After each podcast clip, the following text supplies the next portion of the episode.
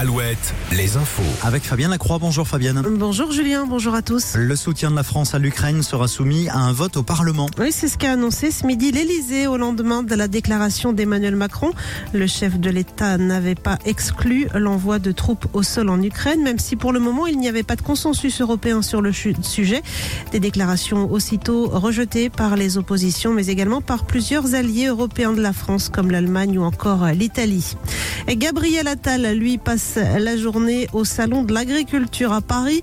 Salon de l'Agriculture où, des militants de la Confédération paysanne ont envahi le stand du géant laitier Lactalis pour dénoncer les prix du lait trop bas. Lactalis avait déjà été la cible la semaine dernière de manifestants qui s'étaient introduits dans les locaux du siège social à Laval. Sur la route, la circulation reste fortement perturbée cet après-midi euh, sur l'axe Cholet-Nantes à hauteur de Valette. Des dizaines de tracteurs ont investi la chaussée pour une opération escargot, opération organisée par un collectif non syndiqué d'agriculteurs qui veulent se faire entendre.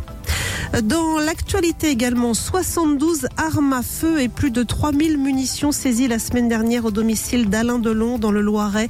Une perquisition menée suite à un signalement du juge des tutelles. Selon le parquet, l'acteur n'avait pas d'autorisation pour la détention de ses armes et de ses munitions. Alain Delon, gravement malade, a récemment été placé sous protection judiciaire pour son suivi médical. Sur l'eau, ça fait maintenant plus de 7 heures que Charles Caudrelier a posé pied à terre à Brest. Le skipper breton a franchi en vainqueur la ligne d'arrivée de l'Arkea Ultimate Challenge en un peu moins de 51 jours de course. Le maxi trimaran Sodebo de Thomas actuellement deuxième, est attendu, lui, jeudi à Brest. Et puis en handball, nouveau match européen ce soir pour le HBC Nantes qui se déplace en Pologne. Une victoire nantaise les rapprocherait d'une qualification directe pour les quarts de finale de l'EHF. Merci Fabienne. À tout à l'heure pour un nouveau point sur l'actu. Ça sera 17h sur Alouette.